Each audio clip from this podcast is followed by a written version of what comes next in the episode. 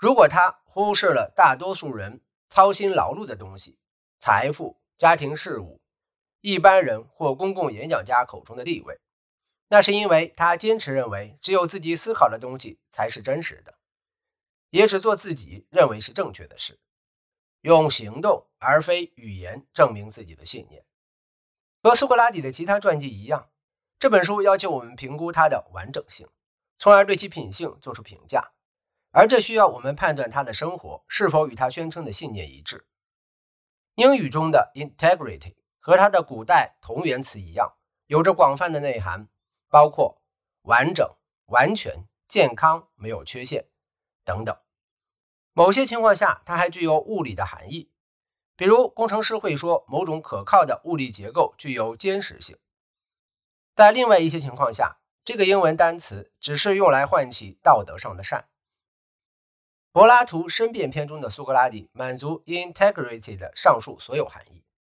他体格强健，道德上完美无瑕，总是能使行为与经过理性考察后持有的信念保持一致。在审判中，他不仅把自己表现为一个完美道德的典范，还表现为一个理性统一的模范。苏格拉底性格中的这个方面非常重要，因为它有助于我们将苏格拉底与其他完美道德的模范区分开来。在划时代的研究大哲学家中，雅斯贝尔斯以苏格拉底、佛陀、孔子和耶稣这四位典范人物作为开端。这四人的生活都展现了某种道德说教，后来被编为典籍，并成为理性的信仰系统，从而为不同的哲学反思系统提供了某种激励。但只有苏格拉底教导说，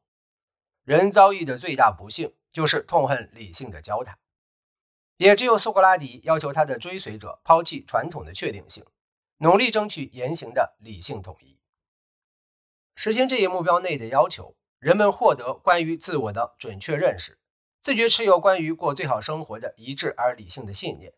还要求他们的行为与这些信念一致。满足所有这些要求，对于任何一个过着不断审视其内在信念的生活的人而言，都异常艰难。苏格拉底在申辩篇中就是如此。毕竟，一个人要不断的质疑自己在想什么，他必须做好准备，能坦率地谈论自己的信念，并能在考察之后修改它。由于这里所说的信念与一个人的生活行为有关，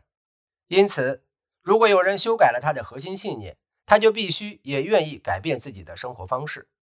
此外，能够不做任何自己相信是错误或不正当的事。需要某种程度的自制，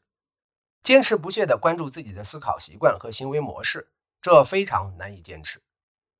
如果不是不可能的话，如果哲学家想要将自己的冲突和印象、习惯和信仰整合为某种一致的生活方式，他就必须提高自己一致推理以及坚定行动的能力。为此，需要净化灵魂中那些不请自来的不健康的肉体激情的欲望。尽管公开承认自己的无知，尽管他变得智慧的努力没有产生确定的结果，但柏拉图申辩篇中的苏格拉底体现了一种至高无上的信念。他宁可从容赴死，也不放弃信仰。他坦然自若，牺牲自己，愿意用生命来证明自己对那些超凡目标的坚定不移的追求，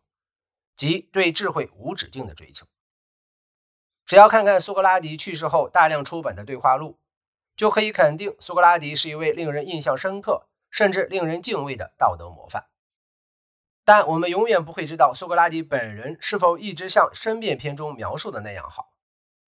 柏拉图对话中这位严于律己的英雄，后来激励了无数读者，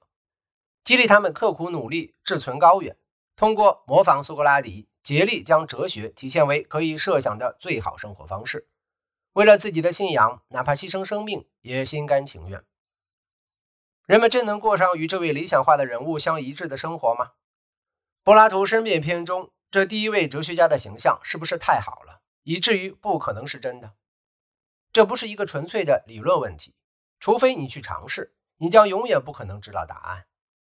我们必须去尝试，去做阿尔卡比亚德没有做到的。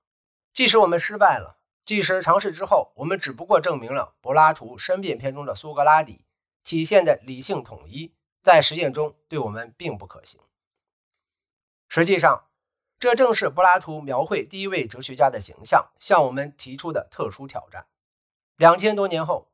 尼采肯定了这种奢侈的，或者是自我毁灭的野心。除了不惜伟大的生命，在伟大而不可为的事情上撞得粉身碎骨，我不知道生命还有什么更好的目标。